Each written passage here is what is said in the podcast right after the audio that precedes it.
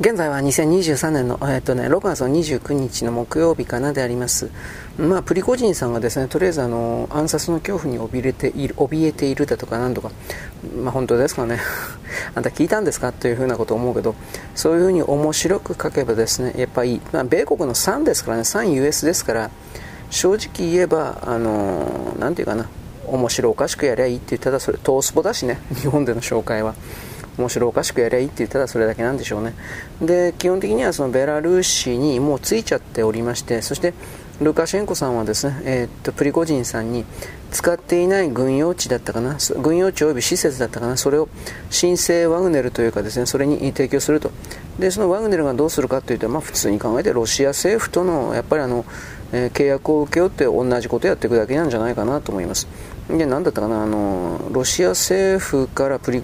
プリコジンというかそのワグネルに1400万ドルだったかな支払われていたからどうのこうのということを調べるだとかいろいろ言ってますけどそもそもあのあのワグネルというものを作れというか作っていいかっていうふうにプリゴジンが聞いたとかこれどっちが順番先だったかも何とも言えないんですがこれ正直言うけどプーチン大統領の意向で作られたような民間戦争会社です。確かそうだったはずです。あのロシア軍というのは、えー、最後の実際の戦闘というのが、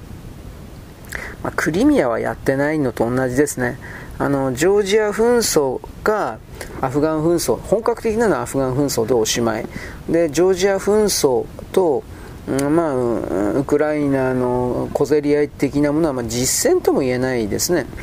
でそういうことを考えた時にだいぶ弱くなってたんですよ正規軍がでそれを強くしなくちゃいけないというその喫緊の課題があったんだけど、まあ、うまくできてなかった。ロシア軍の横流しがどうだとかいろいろあるんだけど腐敗していたということですね。戦争が長くなかったから戦争がなかなかったから。だからそういうことを含めてうーん、まあ、ワグナワグネルと言われているものに実際の訓練というか実践を積ませてその上でそれらの遺伝子というものを、えー、ロシア軍の中にうん、移設移籍させるというかなんかそういうことを考えていたっていうんですよ。もちろんあの酔っ払いの将軍だとかそういうものも、うん、なんだろう首にするっていうかねなんかそんな。はい次。えー、っとね中国においてですね肝心の中国において電気自動車が、え、廃れてきているという現実が出てきています。売り上げが急に下がっています。それは何でかと補助金がゼロになったから補助金がなくなっちゃったんですよ。でじゃあどうなってんのかというとプラグインハイブリッドだったかな、えー、いわゆるあのプリウスみたいな感じだけどえー、っと充電もできるってやつですよね。確かね。そういうの、えー、日産がなんか作ってたよね。名前忘れちゃったけど。だからそういうものが急に売れ出した。中国人もバカじゃないんで補助金が出ないんだったら電気自動車を買う理由はないわけですよ。冬全く使えないということも彼らはあ知ったわけですからね。はっきり言うけど。だからこれらの動きがあなんだろうねヨーロッパに波及するとかヨーロッパがそもそもヨーロッパも確か補助金出してないよね。日本もアメリカも補助金出してないよねもう電気自動車に関して。だからこれでその電気自動車がどうのこうのとかっていろいろ言っていた面白い人たちが今までのようにずっとそれを続けることはできないんじゃないかなと思う。だって使えないもんは使えないよ。でも基本的にそれであのトヨタの全固体電池でしたっけ？そういうものの登場が28年でしたっけ？27年か28年ですよね。そういうこと以降においてトヨタが本当の意味での電気自動車をですねゲームチェンジしちゃうというか根本から変えちゃう可能性というかこれを見ていなきゃいけないので僕は電気自動車は都市部に住んでる人の、えー、セカンドカーとして使う分にはおそらく、うん、雪降らない地域のね雪とか降らないセカンドカーとして使う分にはまあ何便利かもしれんなという形で否定はしてないんですけど最初の一発目でたったそのうちに1台しか車がない初めて買う車みたいなもので電気自動車絶対に買うんだ。これ何度も何度も言ってます。とんでもないことになるからですどう考えたって。はい。まあ、電気自動車に関してはいろいろなあの倒産の動きとか経営破綻の動きがやっぱ当たり前に出てきました。これ前からあったけど、うん、電気自動車にしなければならないのだみたいな、えー、経営市場主義ですか？なんかよくわからんけどメディアが伝えなかったってことですよね。あのー、中国でいろいろ作らせてそして米国に完成品を運び込むという形で半完成品か完成品を運び込むという形で自社ブランドで電気自動車を売って儲けようと画策していたベンチャーでしょうね。米国の電気自動車ベンチャー。ローズタウンメーカーというところね。新興電気自動車メーカーです。ローズタウンモーターズ、まあ、結局これそういうのがポコポコと出てます。ものすごく出てるとは言わんけど中国と違って。で結局でも自分でね、えー、作ってるわけじゃないですから。うん。まあ、どっちに電池に、さっき言ったように電池にブレークスルー来てないですからだから内部留保持ってない企業は自転車焦げないでしょ運転資金が足りなくなるでしょどう考えたって。と思います。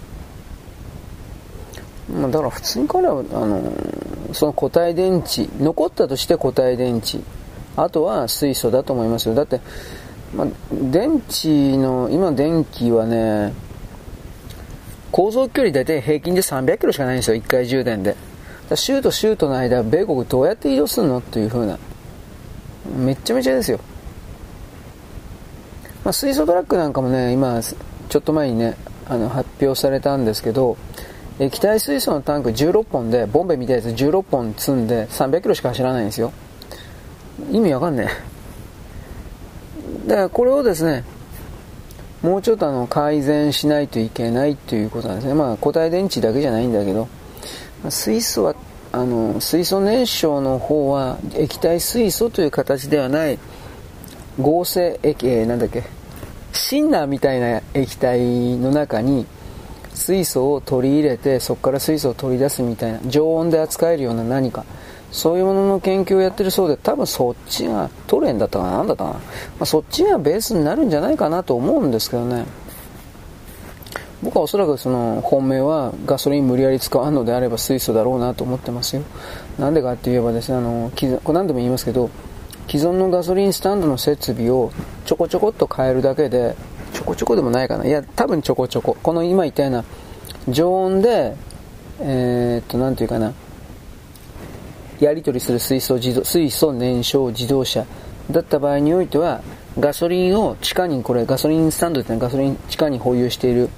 保存しているでっかいでっかいタンクあるんですがおそらくそれでも間に合うと思います。機密性とかそういうことを含めてなんですけれど。まあどうだろうね。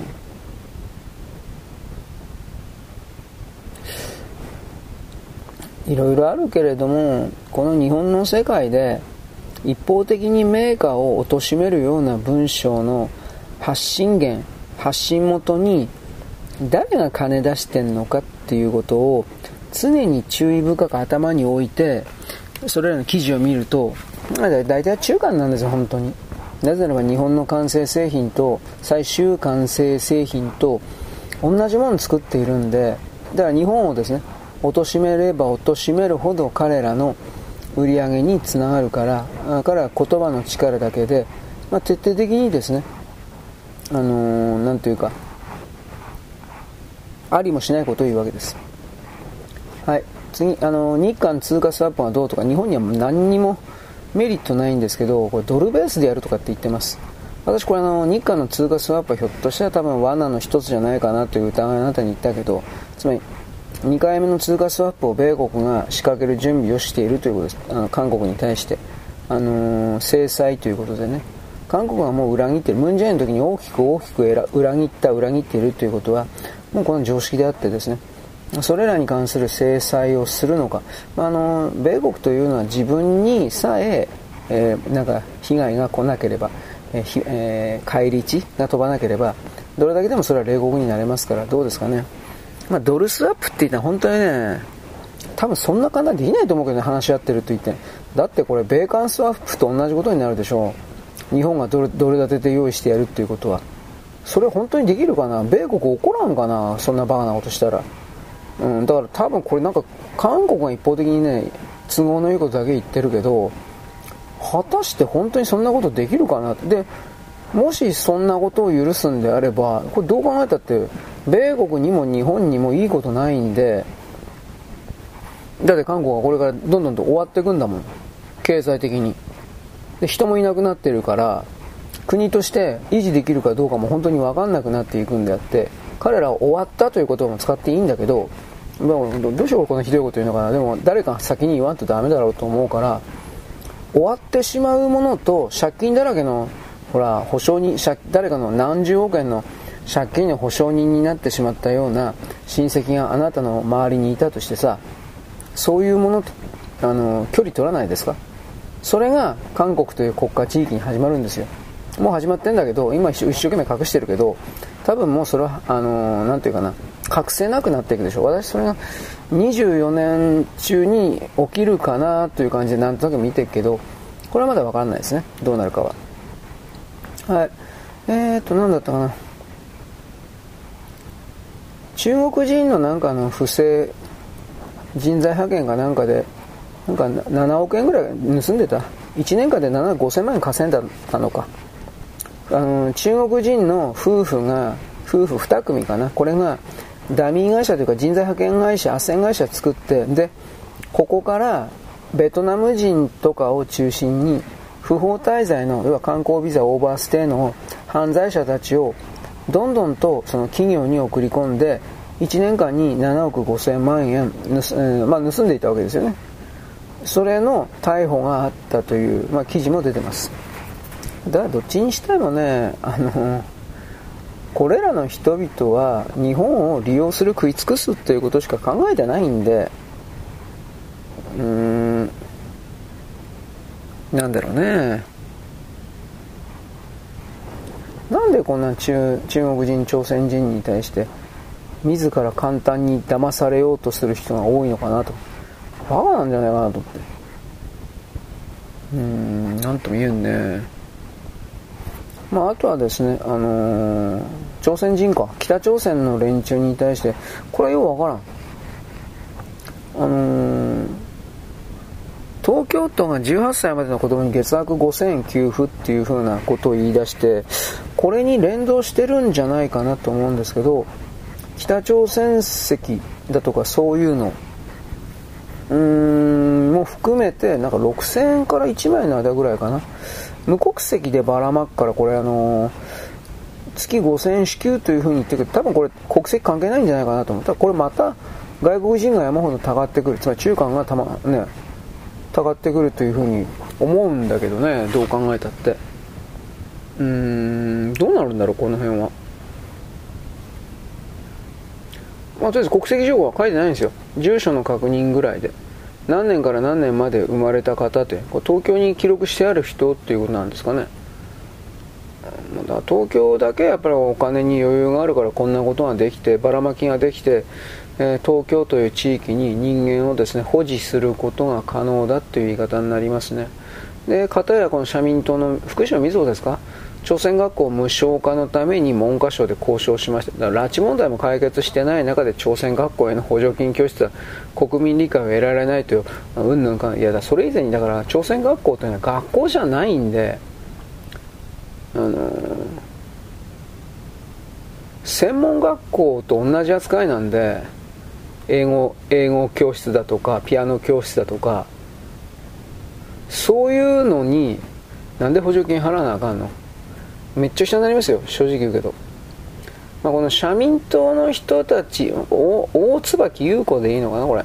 木偏に春だからね。大椿優子にしとくけど、まあ、子供基本法とかなんかでとにもかくにも朝鮮人に北朝鮮人にあの金金をやれただでやれみたいなこと言うと、まあ、とりあえずね文科省はこの辺に関しては普通に言って当たり前ですよ。こんなもんキリがないですよ。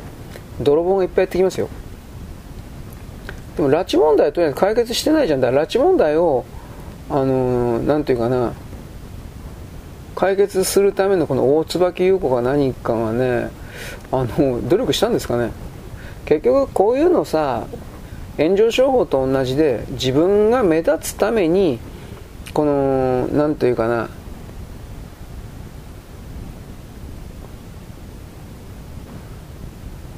仕事してます感か、ああ。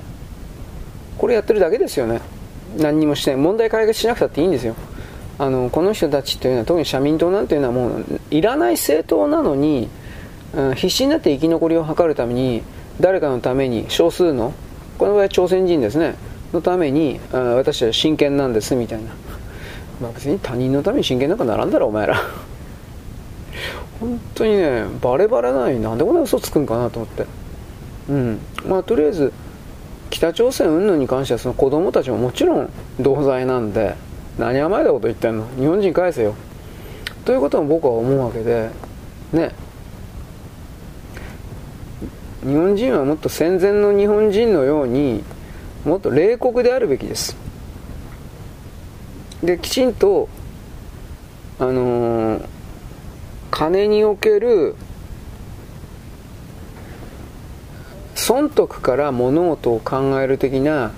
そろばんの日本人になるべきです。と僕は本当に思います。だからこれがやっぱでき非常にはなれないんですね。ちょろいからっていうふうな。うん。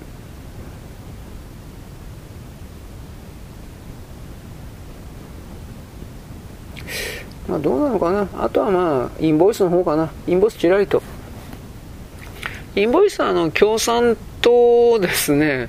あの共産党の成果なんじゃないですか、はっきり言えば。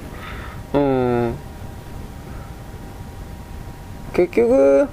これらの野党勢力がもともとじゃないですかっていうふうな。うん。でもなんかね、この人、共産党は日本共産党は TPP の時も文句言ってたけど、な何もできないのに、なんか文句ばっかりな、なんとかなんねえかなと。結局共産党っていうのは公金公の金をですね泥棒するチューチューすることだけしかできないというかそれだけのために政党を存続させてやっていたんですけどまああのー、なんだろう。今ほらひまそらさんだったかあのコラボを明かしてる人ね。これのせいで NPO とか NGO とかそういうものに対する公金集中システムがあるということはバレちゃってでこれがだんだんと塞がれつつ世論になっていてね。だからこれどうどうするのかまあなんかいろんな意味で自分の首絞めてるかなと思うけどどうだろうね。だからだからなのかね。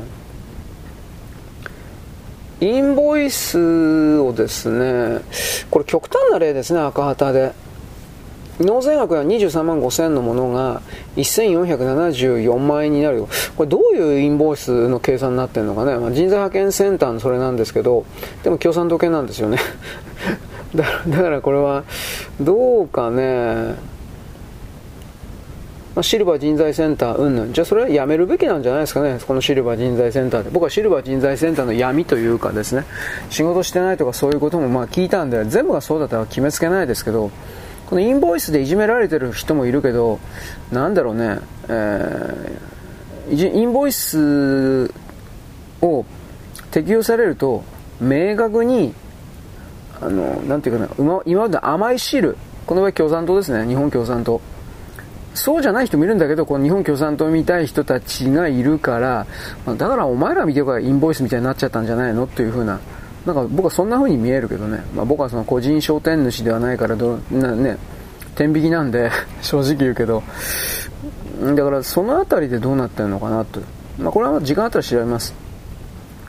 まあ、とりあえずですね、日韓の、日韓だ、この日韓の気持ち悪いからやめてくれよ。100億ドルの通貨スワップの再開っていうふうなこと、これさっき言ってなかったけど、1兆4400億円ですね。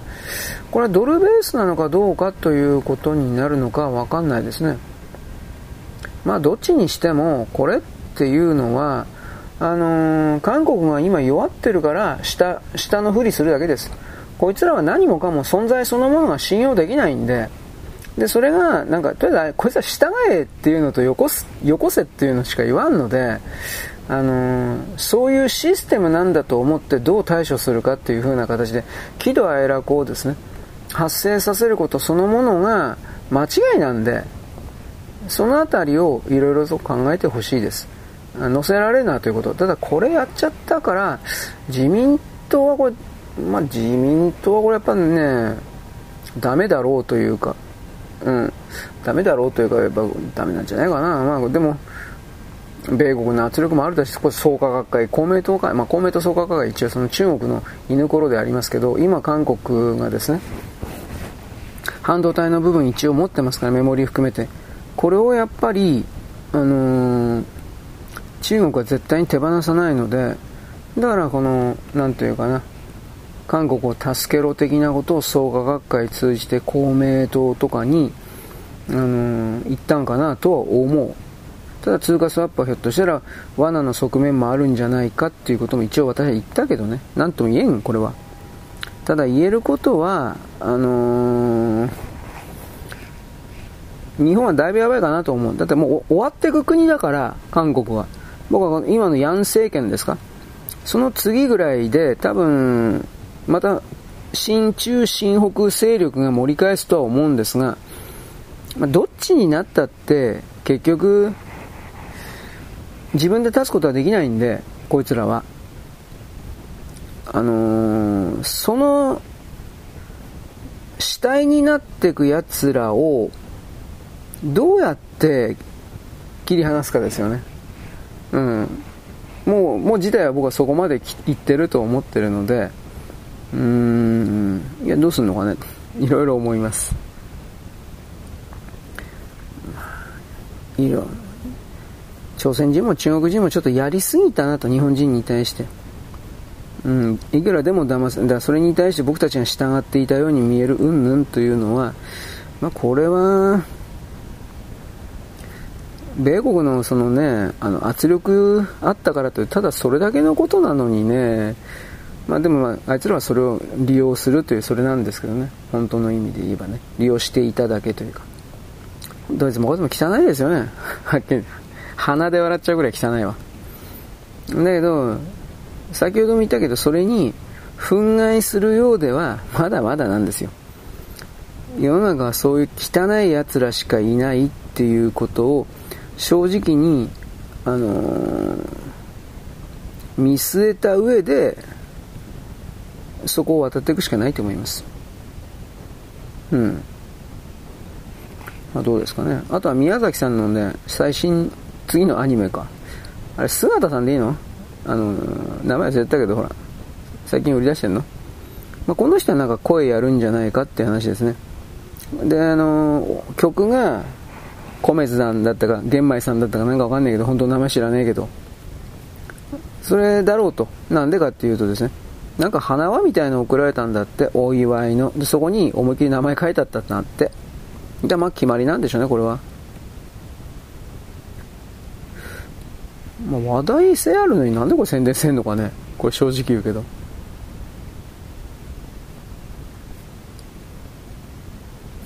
うん、まあ、姿にしとくけど、この人はまあそんな演技ができない人ではないでしょ。声優っていう枠になんか宮崎さん声優っていう枠を非常に嫌っているみたいだけどじゃあじゃあまあ俳優にシフトしてもいいけどその場合においてじゃあこの姿さんにしとくけどこの人が悪い方まあそこまでは言わないのいかない。まあまあ聞けるというかそういう人なのでまあいいんじゃないですか。そんだからそんな感じです。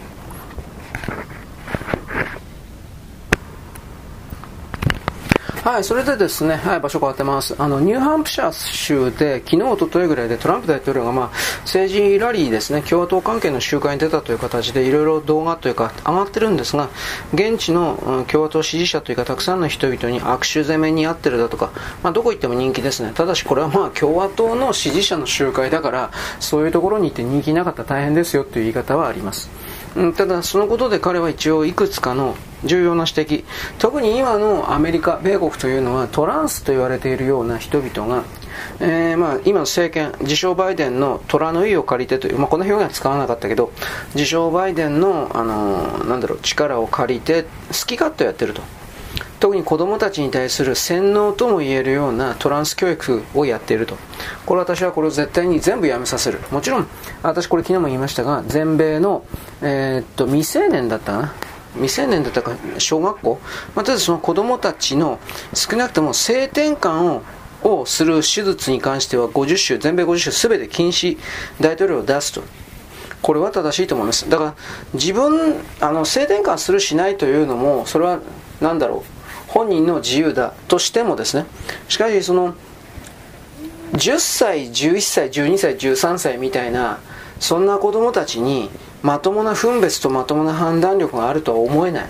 現実の問題として。でそれらの子供たちをその気にさせるような洗脳のテクニックをこれらトランスジェンダー共産主義者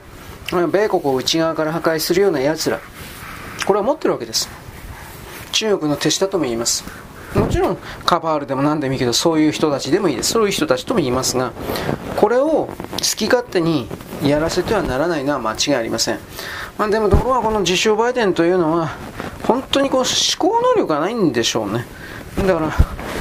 外界で何が起きているのかということに対してそもそもの判断能力がない。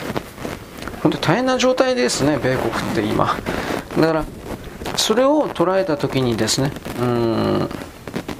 早くトランプ大統領に戻さな大変なことになると思うがなと僕は一応言うけどさ。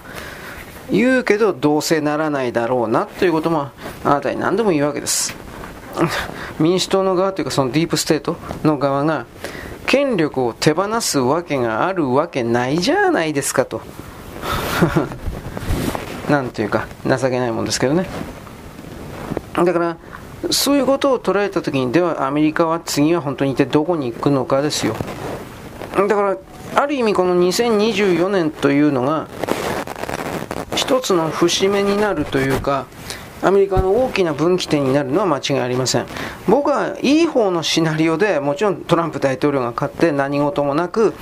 アメリカの国家体制がそのまま続くということなんですが多分そうはならずうんうんと必ず民主党が勝ち、そしてその上で、えー、共和党支持者云々は敗北というか、永久一党独裁民主党国家、民主党が永久に勝ち続ける国、つまりその中国共産党と全く同じ国になると、これは最悪のパターンですね。でそのそこに至るまでにトランプ大統領の暗殺ということは確実にあると。どう暗殺か。僕はだから鉄砲だとか毒だとかそんな甘っちょろいもんじゃないと。いやそれはありえるけどそんな甘っちょろいもんじゃなくてミサイルが一発飛んでくるとかトランプ大統領の近くの演説会場に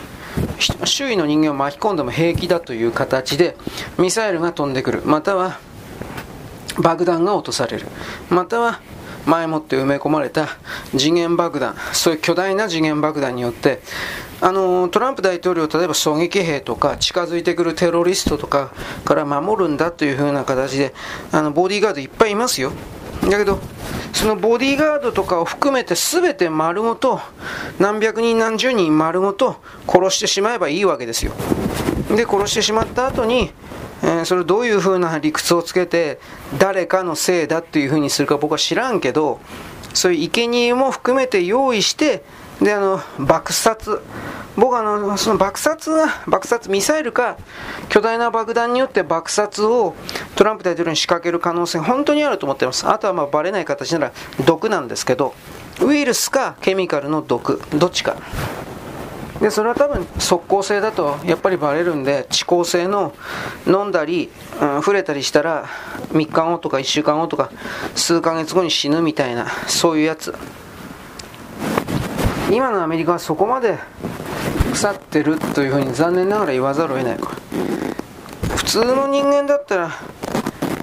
いくら権力が欲しいからといってそんなことまでは普通思わないし仕掛けないんだけどこれこそ何ですかねそのカバールというふうに今言ってるけどさそれらの人々がやらなければ自分たちの今までの悪事の全てがあまあ公開されていく何もかも失うからということででこのディープステートカバールっていう人たちのつながる眷属ですか？仲間というか、まあ、何千人何万人と言いますので下っ端を含めれば。でそれらの人々がやっぱり自分のやってきた悪事はさておいて自分だけは死刑になりたくない牢屋に入りたくないということでトランプ大統領の暗殺を含める何もかもに協力するというかそれが本当にあるんで。でももしそれやったらアメリカを何をどう取り繕ったって地に落ちるけどな。でも地に落ちちゃって結局それは騙しきれると思ったんですよ。騙せると思ったんですよ。残念なことに。まあそれぐらいアメリカ帝国としてあのアメリカ国民と言われている人たちを結果として騙してきた歴史ありますから。でまた騙しきれてきたんでそれをどう見るかですよね結局のところは。ねうまいこといかないですねなかなかね。ということでまあでもニューハンプシャー州のですね演説というかそれはまあ、ツイッターでも結構ありますし、ランブルの方かな、トランプ大統領の公式サイトあったと思いますけど、そこでも見られると思います。これだけ盛り上がっているから僕は逆に危険なんじゃないかなと本当に思います。とにかく圧倒的な火力でトランプ大統領の体ごと爆殺してしまう。死んだとか生きたとかいうこと、まあほんと死んでるんだけど、そういう場合はね。死んだとか生きたとか、そういう生きてるだとか、そういう認識すら行わせないほどのミサイルの巨大な爆発爆弾の巨大な爆発によって何もかもバラバラに消滅に蒸発してしまうという。僕はここまでやると思ってます。その民主党及び民主党の背後の勢力たちは。まあ逆に言えば彼らが追い詰められているという事態でもありますが。だからその意味においてはその米国というのは自由主義国におけるやっぱなんだかんだ言って腐ってもリーダーなんでまあ、米軍に頑張ってっていう言い方になるんだろうけど米軍も何割かディープステートの側のガードについてるっていうことももう分かってるのでいやー本当アメリカなんか根深えなと。根が深いというか勘弁してくんねえかなといろいろ思います。しかしここで諦めたら試合終了だということも言うわけです。まあ一つ一つ全部あらわにしていってですねこういうとんでもない奴らがいるということを多くの人々が知るということ。知らせなくてはいけないということ。まあその全体ですね。そういうことを僕はあなたに言うわけです。よろしく、ごきげんよう。現在は2023年の6月のですね29日かな、えー、っとですね木曜日であります。私はですね 3, 3本ぐらい前にですねヒトラーがどうとかって言ってました。実際はですねヒトラーはイギリスに渡って、えー、渡ってというか呼ばれたという言い方なのかもしれんけれどもタビストック洗脳タビストック人間関係研究所で洗脳を受けたことまではこれは間違いないと思います。でそのことで、えー、どういう洗脳だったのかおそらくはオカルトなんですよ。なんか呪術だとかそんなものが本当にあるかどうかって言ったら、まあ、基本的にはないと決めた方が楽なんですがあるかもしれない。でもま基本的にはえー、なんだろうね。数多くの人々に物理的な影響を与えるような何かでない限りにおいてはそれはないと決めて全体を進めるんです。思考過程。つまり考え方とかなんかいろいろを。という形なんです。がこれは今置いといて。だからこれいずれ私はですねあの第二次大戦中におけるヒトラーの、うん、周辺においてどれだけオカルトと言われているものがあったのかということをあなたに伝えなきゃいけないなと思ってるんですがなんか昔買った本とかなんかいろいろひっくり返してるんですけど全部がですね見当たるわけではありません。ただし本当にですねわけのわからん呪術師というホワイトマジックやらブラックマジックやらなんかわけのわからん人たちが暗躍していたというのは事実です。つまりそういう側面があったということですね全部ではないけどただここで落とし穴があるんですよ。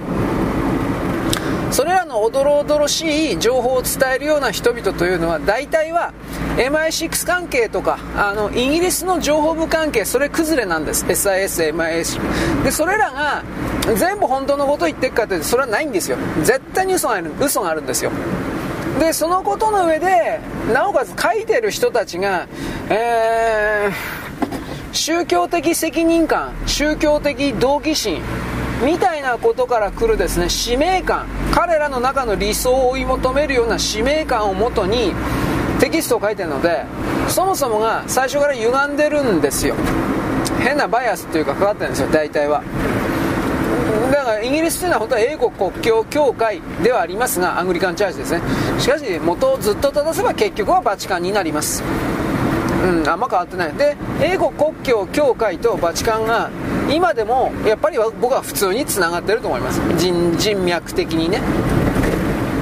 ただしそれらの人々がどれだけ謀略というかですね、えー、地球を勝手に動かす全体計画みたいなものを策定してこれを実際に、えー、仕掛けているかどうかに関しては、えー、おそらくこれじゃないかなだとかそういうふうなことを言うだけであって明確な証拠はありません。ただし今回のワクチンがどうのこうのというのは明らかにそれだろうなと思います。はい。まあだからねいろいろとね知らなきゃいけない時期が来てんですよ。それは本当のこと言えば日本の皇族型だとかそういうことにおける秘密もそうなんだっていうことになるんですが、まあ、秘密というほどでもないんだけど、まあ、これらのね、あのー、ここの部分を暴いてるような人っていうのは、まあ、鹿島登とかそういう話は僕昔したけどさ明治天皇すり解説とかどうのこうのね。多分本当なんだろうなとは思うんですけど明治天皇すり替え説に関しては。あとはだから大正天皇昭和天皇だとかあの辺りは本当は誰の子供なのかということの血筋の話なんですね。うん、だから俺言えばキリがないし誰も吉が何か言ってるとおしまいだからね。ーんそれだけ日本というのは、まあ、あの西洋列強ですね。そういうことですね。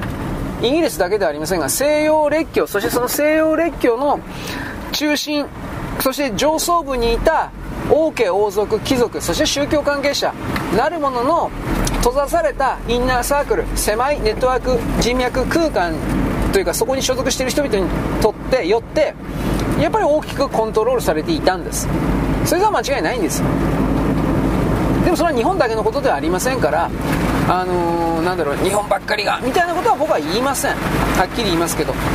世界中がその構造にあります。アフリカであろうが南米だろうが何だろうが。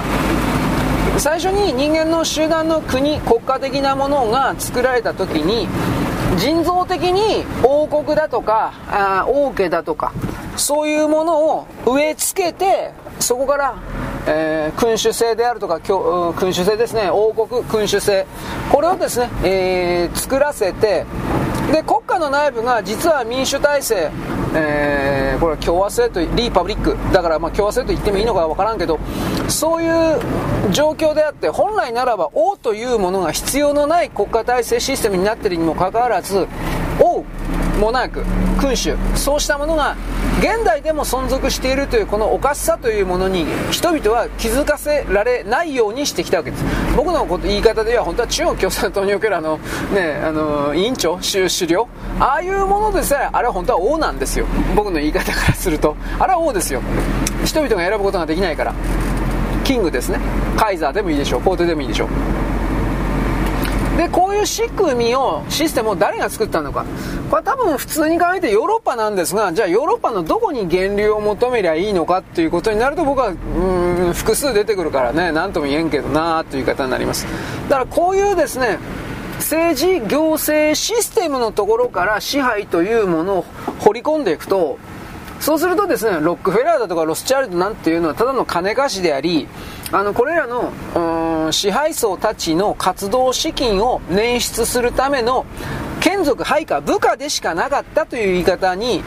えー、決めつけることができるわけですいやもちろんそのロックフェラーとかロスチャールドとかそういうのも力はあったと思います。今でもあるでしょある程度は。だけど本当の根っこのところで言うとこれらの金貸したちというのはユダヤ人たちというのは王族王様に、あのー、逆らえないんですよ。大きなところでは。で彼らの命令を受け取るんです。権威をあの与えてくれるから。なんか貴族だとかねサーだとかなんかそういう感じの何かです。形のない何かです。彼らほど実はあの名誉を欲しがってるような人たちはいないという言い方を僕はします。だから落ちるんですよ。コロリと。そういう考え方ですね。まああのね日本の天皇家というのはイギリスによってあのシステム制度作られたわけです。これはまああなたに説明せんでも分かる通りですね。あのー、明治維新という流れの中で本当あれは明治革命というふうに言ってもいいんだろうけどそこまでのことはしなかったし日本の中の徳川のいくつかの勢力と日本の愛国派勢力が西洋列強というものがまずその前の段階でアヘン戦争大新新ですか？新帝国とかああいうところで散々好き勝手やってきたことをちゃんと観察しているのであの内戦を大きくしたら徹底的に日本が分裂させられるだけだということの理解を持ち、えー、できるだけ穏便に済ませようとしていたという知恵を働かせることができたからあの程度で済んだという方はこれは言えると思います。まああのー、結論というか、端折って言うとですね、さっき言ったあのー、日本の皇族型でうんぬんで言われてるのはね、これ私昔これ言ったけどさ、あのー、昭和天皇というのは、山形有朋の子供だって言うんですよ。あの明治天皇がすり替えられて、大村虎之助だったか。それに入れ替わってんだけどじゃあ大正天皇が本当に大村虎之助の子供なのかってこれもまた種が違うという話なんですが私は分からん。大正天皇と昭和天皇が2つとも2人ともあの山形有朋の息子だっていう風なこれもどっからどこまで。ただし顔は似てます。これは山形有朋の顔とですね昭和大正と並べりゃですね、えー、なんとなくこれ、まあ、多分大正は違ってどちら大正は本当に病弱だったそうなんでうーんどうだろうね。山形さんの小種を使ったのかどうなのか。支配する側にとってすれば本当のことを言えば血脈だとかブラッドというのは自分たちはともかくとして属国植民地土人たちの地域はどうだっていいんですよ。自分たちのコントロールさえ聞けばいいんだから。だからその観点で例えば北朝鮮というのは金正恩さんが殺されてから後あれは病気じゃないと思います。殺されてから後今の替え玉さんになってるででもそれもあの体制は何一つ揺るがない。北朝鮮の普通の人々も薄々は多分知ってんですが韓国人たちもこれは知ってるんですが、まあ、言ったって相手にされないからっていうのもあるだろうし言ったところで何かが何かどう変わるということでもないから黙ってる。我々日本人は韓国人たちが北朝鮮という人々に持っているコンプレックスというものは知っておいた方がいい。韓国というものはこれは建国以来そして今この瞬間も自分一つで何かを生み出して大きくしていった経験もないし実績もない。サムスンがうんぬんって言ったら生の日本企業だ。俺ははっきり言うけど。でまあこれは今置いといてだからね核兵器をですね、えー、ロシアの力を借りてあの実際に作ったという北朝鮮に関しては尊敬している。これを言わないだけ。だけどこれは今置いといて でも俺は北朝鮮の核爆発云々核実験にしたって本当の本当の本当に北朝鮮オリジナルで全部やったかって多分そんなこと全くないと思ってるけどまあこれ長くなるから今はどうでもいいです。だからもしこの山形さんの子供であるということは一応可能性あるというだけ言います。ではなんでこんなことしたかというと当時の明治時代における日本のイギリスとの代理人ハンドラーが山形さんだったんです。こいつは間違いないって言っていいんじゃないですかね。本当はあのイギリスというのは伊藤博文を大きく育ててたんですが伊藤博文が裏切ったんですよ。早い話が。育成したやつに裏切られるっていうのは帝国属国の歴史で植民地の歴史で普通にあるんです。伊藤さんはあの英国と手を切ってという言い方はしないけれどもシナとロシアとロシア帝国ですね当時は。あのまあまあ仲良くやろうと思ってたんです。そしてあの、朝鮮半島、李氏朝鮮というものを併合させず独立させてやって、間接支配、満州みたいな、間接支配をすることによって、朝鮮人の国、地域としてやらせて、日本はその行政権を裏側から、そして経済の部分は、えー、完全属国として、経済属国として、やればいいではないか、ソフトな統治でいいではないかというふうに言ったわけです。しかしそれは大英帝国の当時の見え方からすると、ロシア帝国の南下政策ですか、これをんなもんで抑えきれるわけがない。つまりどういうことかといえば、朝鮮半島を日本の一部にしてしまって、朝鮮半島に常備軍、常設軍を置けっていうことなんですよ。今の在日米軍であるとか在韓米軍みたいに。いつでも軍を展開させられるような状況にしておかなければ大英帝国としては我慢がならなかったわけです。僕はそのように見ます。だから山形有朋さんというのはハルビンの駅で、あのー、イギリスのですね、命令のもとに、えー、山形さんが持っている第5陸戦、陸戦第5狙撃部隊だったかな。第5とよかったと思うけど、それによって、あのー、上、ハルビンの駅の上の方から山形さんを射殺してるんです。狙撃というか。で、それをですね、朝鮮人の、なんか、なんで、安重婚 朝鮮人が、昔も今もこの瞬間も、行動の主体者、プレイヤー、主主役だったことはただの一度もない。この冷酷な事実を認めることができない人、ネット上さん言ったら、歴史の真実というものを本気で真正面から見たときに、この判定を下せる、下せないかということが、その人がまず歴史、人間の、うん、営みに対して真面目に捉えているかどうかということのある意味リトマス紙になると私は捉えています。特に日本人はね、東アジアはね。中国というシナというですね、強烈な強圧な先制独裁体制において、日本はそこから離れた国、そこから逃げた国でもいいでしょう。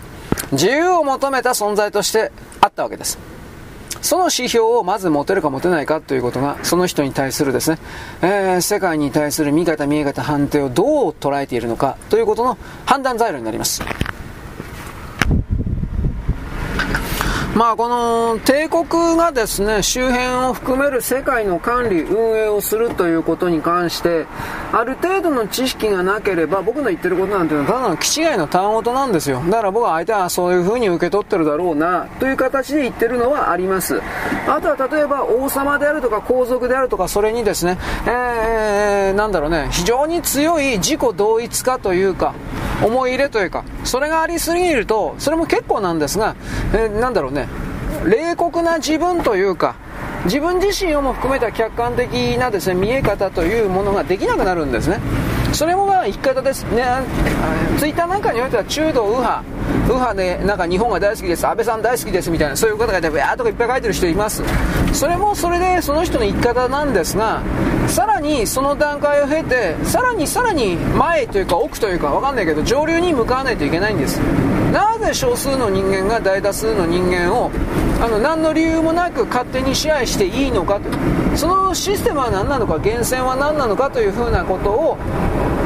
自分の考えをそこに至らせないといけないんです。そしてそれを成り立たせるためには一体何がなされているのか。生産と流通をですね抑える。金融貨幣通貨を抑えるだとかそういう本当に根本的な基本的な物事の見え方捉え方分類、え理解演算。これがあの、地球人類には全然できてないけど特に特に特に敗戦後以降の日本人はこの領域から徹底的に遠ざけられてしまったんでこの考え方がそもそもないんですよ。ないの。戦前はあったんだけど。地政学だけではなく結局のところインナーサークルの少数の人間たちがあらゆるテレンテクダを使ってマスコミとか含めて金融を含めてあらゆるテレンテクダを使って大多数の人間を管理支配してきた。であまりにもこの人間の数が増えすぎたんで今度は殺処分することに決めたこういう他の家畜だとかにやっていることを人間に対して何のためらいもなく行える人々がいてしかしそういうのは50人もいないんででその50人が他の何十個75億をそんな風にできるわけないから自分たちの配下の、眷属というか、政治支配層というか、そういう者たちを自分たちの血族で親戚でブラッドで固めちゃうんです。そうすると親だとかですね、親戚のおじさんだとかおばさんの言うことは聞くでしょ？そういうことのために悪魔教的なものであるとか儀式であるとか概念であるとか赤物や肉焼いて食うだとかそんなものに本当は意味なんかないんですよ。僕何でもこれ言ったと思うけどあなたが聞いてるあなたがそれであなた怖いんだよ。おどろおどろしろろろろ自分と自分を縛ってんだよお前らは。ということをですね僕は何度も言ってるわけです。社会で自分で恐怖というものを人造的に作ってそして自分自身を勝手に自分自身で支配コントロールしてるんだよ。貴様らは。なぜこんな簡単なことに気づかないのか。そうですね。私これ以上ですね。なんかもう暴走してしまいそうなんて言わないけど。ね。なんか外から入ってきたたくさんの人たちがいるんですよ。僕もそうですよ。なんてことは僕は言いません。ここはここはそれを言うとねただの詐欺師なんだよ。それ言うとただ本当に詐欺師なんだよ僕はその側には立たないそんなやつ山ほどいるけど僕は地べた這いずり回ってるですね、泥豚ですよ。泥人形ですよ。しかし真実を握りしめる。真実に到達しなければならない。事実、小事実からなる真実に到達しなければならない。それを握りしめなければ、それを理解しなければ。我々はずっと奴隷のままだ。私はその状態を良しとしない。絶対に。だからあなたにこうやってさ、面白い、娯楽だよ、もっと頂戴希望します。バカ野郎。お前ら何のために生まれしたんだよ。ということも言うわけです。どれだけ貴重な本とやらを手にしても、どれだけ値段の高い自分にしか読めない本とやら情報とやらを手にしても、それを全て自らの権威を、自らの生存、冷存、デートルの維持に、全部使ってしまってんのはお前らだろ。何やったって変わんねえよ、お前らは。自分だけが助かる。自分だけは特別だ。自分だけはこういう素晴らしい情報を前もって読んだ。何にも行動が変わらない。よこせよこせ、くれくれくれだ。あとは、なんとかは違うと思います。なんとかですね。どうしたこうした。コントロールだ。一歩たりとも動いてない。お前らは。ということを含めて僕はいつもね、支配してるこういうことを言うとですね、ああ、なんかまたこの人怒ってる気違いだ、ルルルルルということになるので、あんまりこの辺は言いません。昔はこれでですね、散々なん、もう1時間ぐらい怒ってるような気した、聞たけどね。あ1人か2人ぐらいしかね、まともに聞いたかったですね。うん、面白いんだけど、誰も聞かんわ、あんな、というふうな、あ率直な感想をいただきました。うん、だからね、面白おかしく結局やらないとダメなんですよ。めんどくさいけど。なぜならば、そういうものしか求めていないから。柔らかいもの。自分にとって都合のいいもの。ね。全部が娯楽なんだよ、そういう人たちは。まあでも、楽しみを見つければそれはいいんだろうけど、さらにそこから先に行かんといかんのじゃないのですかということを僕は言うわけです。ロロロロまあね、この辺りのことはまた、ね、おいおい言いますよ。試合がどうだとか。天皇家だけうんぬんもそうなんだけど、僕はね、それでも愛子様が天皇、今天皇にするのは僕は反対なんですよ。なぜならば、それをきっかけとして、さらにイギリス側のイギリス王室のような、あの、システムに作り変えられちゃうんですよ。愛子様を天皇にすると。女系がどうのこうのではなくて。このことを理解してる人は、も因子勢力は因子は女だうるこういうことは言わなきゃいけないけど、あんたどうせわかんないし。だから、男という XY の遺伝子における人間が定めた人定におけるルールにおけるですね、規制をかけておかないと、おそらくこの外側の 支配だけの人々というのは、本当に好き勝手に日本を作り変えるんですよ。金と命を盗んでいくんですよ。徴兵権と徴税権というこの人と命の一方的に奪うという国家の仕組みを、外側の勢力が自由勝手にコントロールするということ、そういう国になっちゃうんですよ。おそらく愛子さんにすると。愛子さんが悪いわけじゃないけど。そして中国共産党というものが、疑似的な、あれ、あれ、どこが共和制なんだよ、ふざけやがって。どこが人民共和国だよ、中華人民共和国。全然共和国じゃねえだろ、お前。皇帝がいるだろ。赤い皇帝がいるのに、どうして共和国なんだよ、お前。ふざけやがって。州王朝と正直に言え。だからこれ何度も言いましたね、この辺はね。だから、言葉に、言葉の使い方も認識阻害相当仕掛けられている。だから僕たち頭悪いから、既存の偉い権威のある人たちのその命令には従う必要がないということは、ある意味、強みである。俺はそう感じたからそう言うんだよ。文句あんのかい？と言えばいいんです。いろいろな騙しがあります。もちろん僕の言ってることはどうせ全部間違ってます。なぜなら僕は一応調べてるつもりなんだけど、その時点で騙されてるからね。ただ問題は私のですね、配信なんかに到達してる人っていうのはもちろん自分で何も調べないから 騙されてる状態にすら気づいてないんですよ。俺が騙されてるから騙されてる人の言葉をそのまま聞いて、そうだ、面白かった、全く何の意味もないという時間になってるわけです。意味があるとは何かその人の行動が変わることだ。だから言って僕はあのテロリスト的なことを求めてるわけじゃないですよ。言っときますけど。僕はこんなことばっかり言ってますけど、おっぱいだとかですね、パンツだとかですね、お尻だとかね、そんなことかしか考えてないですね。はっきり言うけど。まあそういうことにも、正直であります。日本人の美徳を思い出すことだねと。これを言います。誠実であるとは何か日本人の持っている誠実さとは何か。そういうものを我々は大きく書き換えられてしまったがそれを再び構築しなければならないステージに立っている。おそらくそうだということを僕は最後のオチとしてあなたに伝えます。よろしく。ごきげんよう。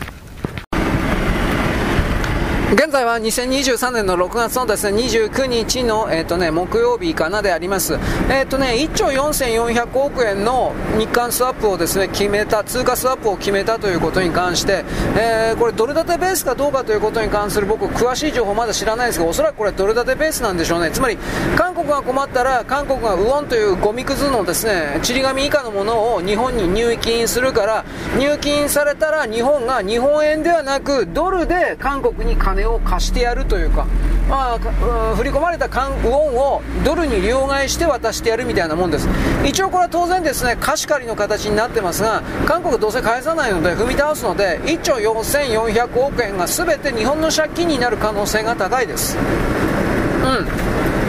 それにもかかわらず韓国のバカたちはゴミクズの人たちというのは自分たちは特別な存在で日本人は韓国人を支えるために生きているだとか、あのー、なんだろうね、韓国のことは好きでたまらないからだとか、我々は特別に選ばれた存在だとか、知恵遅れ、もう爆発しております。うん。はっきり知恵遅れ爆発人間の考えているようなまともな現代人の言うような言葉ではない。もしかしこれはひょっとしたら北朝鮮だとか中国だとかそれらの勢力が日韓のですね、えー、間を分断させようとする、まあ、人工知能を駆使した形のなんだろうね嘘の言葉。人間すら書いてないそれかもしれません。ただしおそらく人間が書いてるんだなという顕著なのがヤフーのコメント欄です。あの1兆4400億円もタダでやる。まあこういう言い方ぴったりですね。タダで韓国にやると決めてしまったこの動きに関して、えー、ヤフーコメントは大炎上しております。5万5万5万公演5万件だったかな？もう超えたんじゃなかったかな？おそらく今までこんな短時間で24時間も経たないうちで5万件も超えたというのはヤフーコメントで最大の動きじゃないかと。で99%がみんな反対です。うん。でもこういう風になってる。あのー、岸田政権がそこまでバカなのかどうかということにこれ僕は分からんですね。自分がない人だから誰かの言いなりになってやってるのは間違いないんですがその岸田政権を本当に動かしてるのは誰かということはよく見えません。林芳正。これは中国です。韓国ではないと思います。韓国とつながってではないと思います。茂木さんにしろですね、えー、他いろいろ。宏池会的な人たち平成研究会的な人たちの人たちはこれどう考えたって通貨スワップ的なものをですね強く強く推進したいというのではないと思います。どうなんですかね。やっぱりアメリカなんですかね。うん、でこれ結局韓国というのはさっき言ったカバールとかディープステート。みたいなものにおけるですねアジアにおける秘密基地というかそれであります。韓国というのは基本的に大きなところでは。からそういう韓国に利権を持っているような悪、うん、米国の中の悪魔教的な人たちが韓国を助けろ的な形で、まあ、そういうのであのラーム・エマニュエルというですね男があなんか浮いてるというか、え、いろいろね偉そうな面してやってたのか、まあ、なんであんなもんがね日本に対して命令するのかっていうのは、まあ、もちろんあれは陳家な男ですからバックに誰かがいないとあんなことはできるわけありません。どういう力がこの今回の通貨スワップで働いているのか僕は見えないです。見えたところで何ができるのかっていうのはありますがだからこれから僕たちあの警戒しないといけないとにかく韓国は日本から大量の金借りて踏み倒す逃げるということしか間違いない。これやりますからそれをさせないためにどうするのか。でも自民党以外になんか、選択肢ないしね。全部の野党が外国人参政権 OK, OK だとか同性婚 OK だとかクズみたいなしかいないからみたいなクズしかいないからね。本当によかったわ。ということでですね、激動、うん、まあ、中国がもう経済的にドーンと倒れていくのはもう必要なので、これに引きずられて韓国も滅亡していくんですが、その滅亡が急に行われるとですね、日本のいろんな関係者が韓国に人質に取られているので、これを守らなくちゃいけないだとか、あの、正直言うけど、韓国にそれだけ貢がせてるかなというふうなことも思うはそんなことないんですよね。あのー、デメリットの方がどう考えても今では大きいと思うんですね。僕は韓国なんかと、うん、なんていうかな、付き合うというか。商売においても、もちろん先端科学技術においてもこいつは泥棒することしかしないから、何よりも、自尊心で、まあ、エゴなんですが、自尊心でその存在を立たせているようなあの座標とは、交わらない方が良い。あの接近しない方が付き合わない方が良い。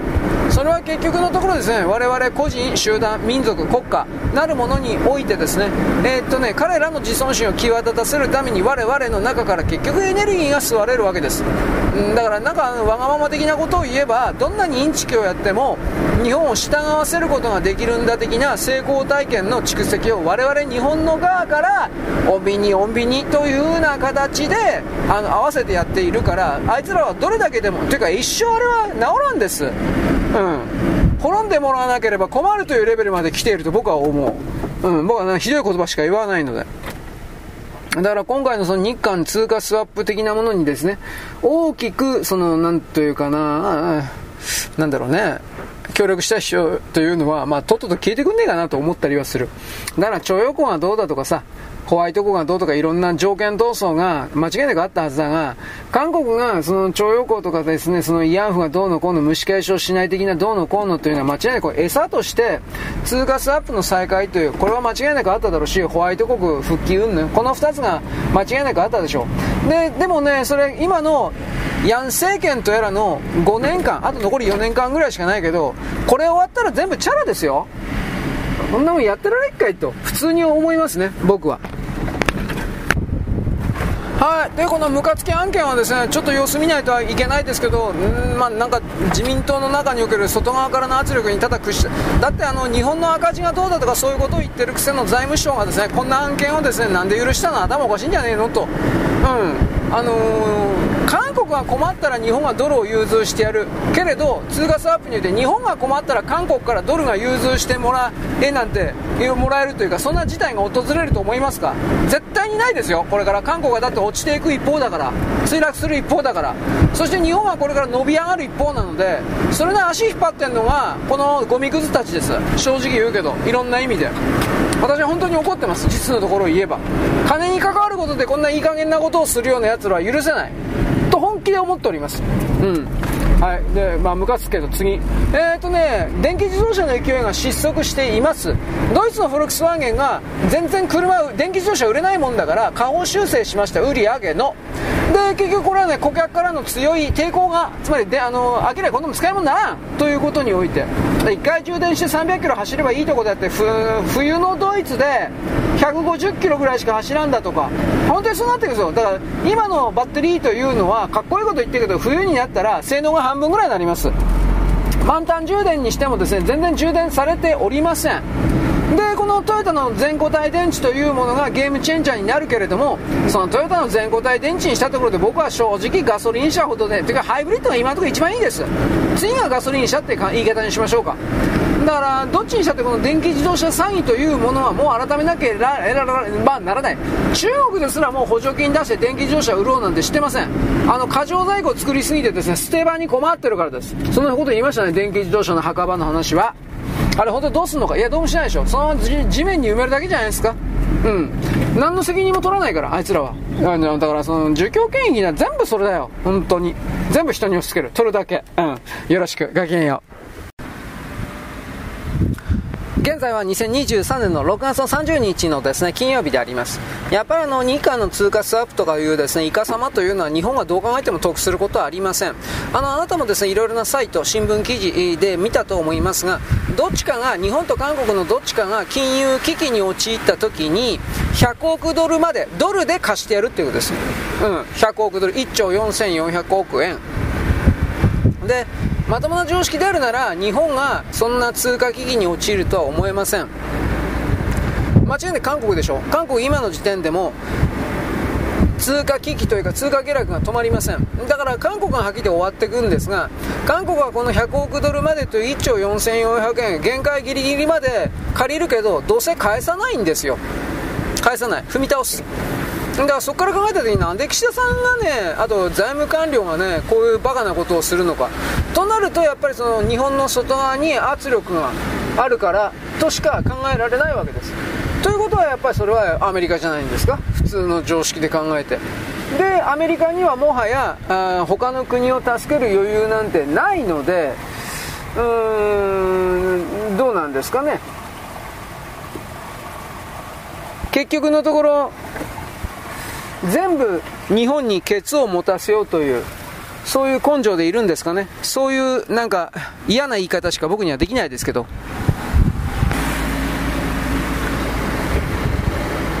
おそらくこの協定を結んだからといって日本に何かの飴玉というか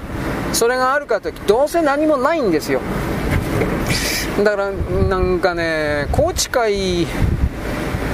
どうしようもねえなと思って、うん、平成研究会でも宏池会でもいいけど。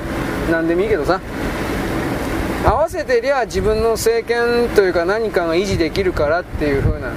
そんな根性なんでしょうね。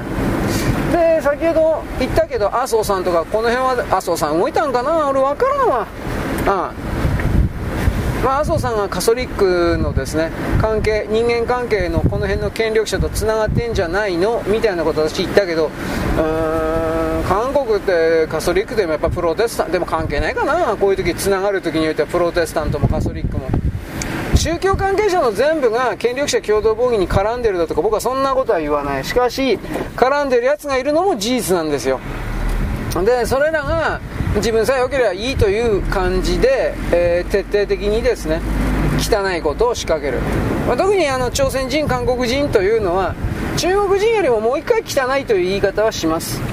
うん。なんか心霊的にもですねだらかんたら。まあだからこういう部分をですね、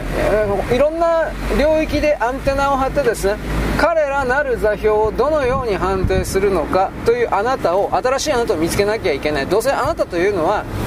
ぐるぐるパーで外側の左側のですね言葉なんか人道主義であるとか多文化共生であるとか差別がいけないどうしたこうした何一つ自分の言葉がない状態で対象を見ていた考えてるつもりになっていただけ、うん、だから韓国韓国産 K-POP がルルルルというふうなクズだから、うんまあ、これだんだん喧嘩売ってますね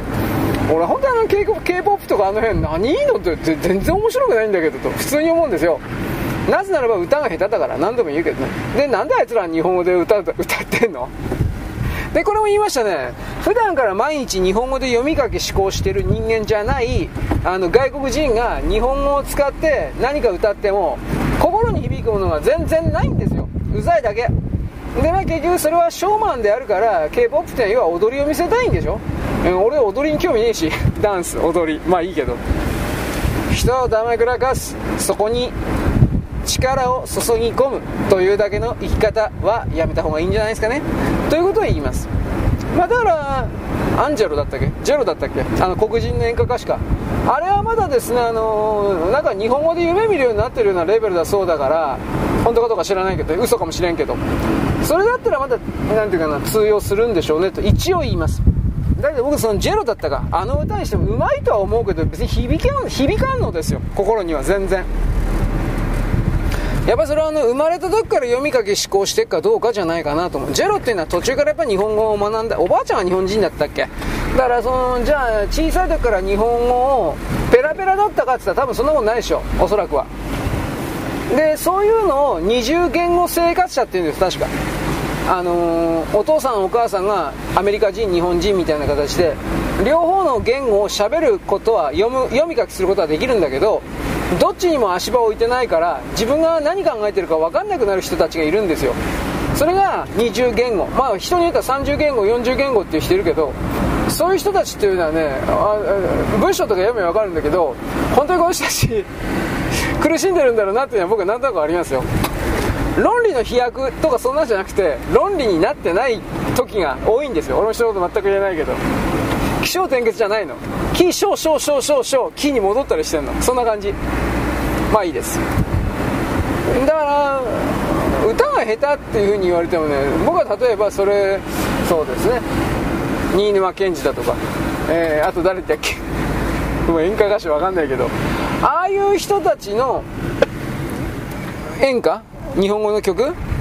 この方がやっぱりあの引っかかってきますけどね。それはなぜかと言われてもよくわからんけど。この間 NHK でね美空ひばりのねあの特集の後編やってたんですよ。何だったかな。日本の歌なんたらかんたら。まあ名前忘れてたけど NHK がね毎日3時3時5分からやってんの。3時5分から4時ちょうどぐらいでやってんのかな。僕いつも聞かないんだけどたまに聞くんですよ。美空ひばりだったから。うん。でその美空ひばりでやっぱ柔らか。あすげえなと思いましたよ。ただそれでも僕はこの間言ったけど美空ひばりがって言うけど俺は村田秀夫の方が上だと思うんですよ。やっぱこれは僕は聞いてる方が男だからですよ。王将素晴らしいです。先生ついてきます。で本当に村田秀夫の王将のですね最初に出したシングルというかあれじゃなくて、ね、後半に、練り込まれていった時のですね、えー、王将というのは本当素晴らしいですよ。男の世界ですから。女入り込めないですから。そういう歌は島三郎も持ってるんですよ確か。なんちゅうタイトルの歌だったか忘れたけど。もう裸一貫で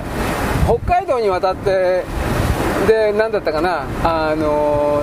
下積みからやっていくという風ななんかそんな感じの歌だったはずなんですよ。なんちゅう歌だったかな忘れたけど。北島のサブちゃんもですねあの人もまあ、すごく全部いい曲じゃないいい曲ではないけどいくつかやっぱすごいの持ってますよね。なんかな祭りは違うな。あの予作とかあんなんじゃなくてねなんかなんか本当に普通の演歌のやつだから演歌はねあのー、より好みする人いるしそもそも最初から聴かない人が多いんで凄さとか良さが全然伝わんないんですよ。あの聞いてる人は頭数少ないから。で今ね k p o p とかそうそうバカなあの曲でも何でもねロロロロというようなこと僕言うけどでも今の演歌はじゃあどうかって言ったら僕は今の演歌はもう本当に全然わかんないしね、うん、聞こうという気にならないからわかんないですけどね。正直言うけど。あ俺五木ひろしとか森ひろし森進一とかも聞いたけどそんなすごくもないんだよねやっぱり。いやすごいってはすごいんだろうけどそっから考えるより小林明とかもやっぱり何でもいいけどうめえと思うしね。でも小林明ひょっとしたらうまいだけかもしれない。分からんこれ分からん。魂の入った演歌歌手っていうのは僕は演歌に詳しい人がねいたら教えてくれほしいんだけど民謡上がりからの人の方がいいっていう人といやいやそんなことはないんだよ。初めから演歌の演歌のだからこれなんかね僕はよく分からんけどパックリと割れてるそうなんですよ。そんなもんどうでもいいんじゃないかって思うけど。まあなんか民謡上がりの人はなんかいいそうですよ。拳なんでしょうか。何なんでしょうか。民謡上がりにしておじさんルンバとかなんかああいうのは歌えないんでしょうか？何とも言えんけど。まあだからねうーん心を伝えるためにまあ日本語で歌詞組んでで音のメロディーっていうのは僕はようわからん。基礎基礎は結局コマメロディーっていうのにきっとなるんだと思うけどあそこからどっかの時点でジャンプして抜けてるからね日本の演歌って日本の全体の歌謡曲って。それがどこの曲いつのいつ頃からかとかどの曲からかっていうと僕はそ正直わからんのですよ。そこまで統計だって特に演歌はそこまで突っ込んで聞いてないから。ね。だからあなたは日本の歌謡曲を僕は何度も言うけどバカにしちゃいけないんですよ。これ演歌も本当はそうなんですよ。ああまあ米国で言ったらカントリーソングですね。カントリーソングもあまりカントリーソングは本当に米国のその州における歴史がわからんと多分ね何言ってかあの伝わるものが全然ないからね。ないです。だからそういう意味においては僕はボブ・ディランもよくわかんないです。あれは政治思想がですねわからんとダメなんでしょうけどねボブ・ディランは。単に生意気ないだけなんじゃないかと今思ったけど。ボブ・ディランがねあいやボブ・ディランは生意気ですよ。なんかノーベル賞の文学賞候補かなんかになった時はスピーチのですね文章でお前何言ってんのかよくわかんないって思ったし。まあいいです。あ候補っていうかノーベル文学賞がなんかもらったんですよね確か。本人は辞退はしなかったけどヨーロッパには授賞式には出なかったんじゃなかったっけ？なんかそんなんね。そんな大層な人間かやと思ったけど。ボブ・ディランは一応建前上反骨の人だからヨーロッパの権威ですよねあのノーベル賞って。ノーベル賞のヨーロッパの権威に従う自分ということを特にアメリカの消費者に見せてしまうことが自分にとってはマイナス商品価値を傷つけるマイナスだというふうに判断したんだろうなと僕見ます。あのー、米国人の全てがという言い方はしないけどやっぱ普通の人はねヨーロッパの権威の部分がやっぱ嫌いなんですよ。さっきも言ったけど王国とか君主制みたいなものは嫌いなんですよ。そもそも米国はそこから逃げてきた人々が独立した国なんであって。だから国家の政治体制の始まりその国の本当の成り立ちというものを特にアメリカなんかに関しては僕たち日本全然知らされてないから調べないと分かんないし。ね。ニューオーリンズの話とか僕いっぱいしたと思うけどさ。あのルイジアナ州のルイジアナってだルイ王朝の別荘地だったっけ？なんかなんかそういうんだったね。あとカナダ人とですねアメリカ人というのはですね特にアメリカ人はカナダ人だけと差別してるというよりも徹底的に軽蔑してるだとかなぜかと言ったらカナダ人は英国女王というか英国国王をですね崇拝してるからドジンとしか思ってないだとか あいつらドジンだから近代法わかんねえんだとかそういう悪口がですねアメリカ人の普通の中高生だから出てくる。そういう話を僕いっぱいしたと思うんですよ。だから結局それはあのー、たちの日本人と朝鮮人の関係と似通ったもんなんですよ。お互いがお互いのことを下だと勝手に見てるようなもんなんです。もちろん朝鮮人は日本人なんか下だと思ってますよ。あの中国に近いが近いのは自分たちだからなこれはねこの考え方はねアフリカ人特に北アフリカ人なんかの考え方とですね、えー、アジあいつらはアジア人よりも間違いなく自分たちの方が偉くて上だと思ってる。なんでかって言ったらねヨーロッパに距離的に近いから。本当にこんな考え方思ったんですよ。これは違いと豆知識だけ知ったからね。人間のね精神の中にね黒人だろうが褐色人種だろうが何だろうがね差別というもの自分は上で相手は下というですね。そう決めることによって自分なるレゾンテートル座標アイデンティティを守れるんだという思い込みそういう信念。まあだからこれエゴを守るというんですが自分の我を守る自我を守るエゴを守る。それがね固く色濃くねどんな人種だろうがあるんですよ。上偉い。ねなんとかだったらえだから俺いつもあなたに言うでしょ偉いってなんだよ。出せよお前俺によ。というふうに言うけど出してくれた人は今見たことありません。はっきり言って。そういうことを踏まえてですね、えー、人間の心の機微つまり機微というのは細かいところという意味ですがこの機微だとかですね。あとはあそこからどうして、えー、肉体の行動の転換に移るのかだとかまあ、このエゴというのはですね実はですね、あのー、喜怒哀楽における反作用の部分怒ったりなんかしたらその反対のですね感情が必ず出てきてですね、えー、全体をバランス平行状態に保つようにできてるんですよみたいな。でそれ突き詰めると人間はですね脳死状態のゼロの水平線みたいななんかああいう風な形でなんていうかなそれに近づけたいという風になっちゃうんですかって僕はですね残念ながらね多分そうなんだよ死ねってことだよと それそれも言ったような気するね。そんなことで、えー、そうなんですか？バカがいっぱいショックを受けるから言わないだけでね。まあその上だとか下だとかっていうのもね結局自分の中にある愚かさというか劣等精神ですね。劣悪なる劣等精神というものに対して正直に真正面からやっぱ向き合ってないからそうなんだろうなと僕は思っています。自分なる座標というか自分なんて本当に大したことないのに大したことなんか本当ないんですよ。でもそれだとやっぱり不安なのかなんか歴史だとかですねなんか過去どうしたとかなんかしてやっただとかなんかそういう形で相手を貶めるか自分はすごいんだというフィクションを貼り付けるかなんかしてとりあえず必死になって自分なる座標を守るという風なこんな言い方になるけれども人間の本質をただの言葉でしかないというふうに例えば一旦規定した場合においては人間の肉体だとかその形形状であるとか運動機能であるとか何もかも含めてなんだけどそんなものはどうでもいいことなんじゃないか。あの話されている言葉の内容だけが重要なのであってそれがラジカセから音が出てこようがスマホからイヤホンから音が出てこようがテレビから出てこようが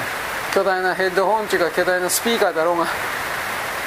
何だっていいんじゃないですか。器は何だっていいという言い方になって。でもそこまで割り切ってさ、あのー、心と肉体の関係を突き放してみるということを一般の人々はしないんでまあ面倒くさいしそんなことして何か意味あるかって意味はないけどね。なんか精神世界的なこと言ってますから精神世界的な人はまだもっともっとすごいこと言ってるでしょ。僕は彼らの言うなんか実践してるのも含めてなんだけど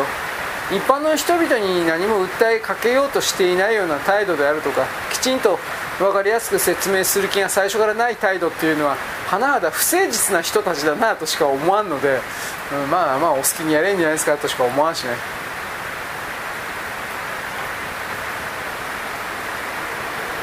誰にも伝える気がない通じない言葉を 仲間内同士の中だけでキャッチボールをしてでなんか分かった気になっていや実際何か分かっているのかもしれないけどそれはでもなんだろうね。よくないっていうか何て言うんだろうね。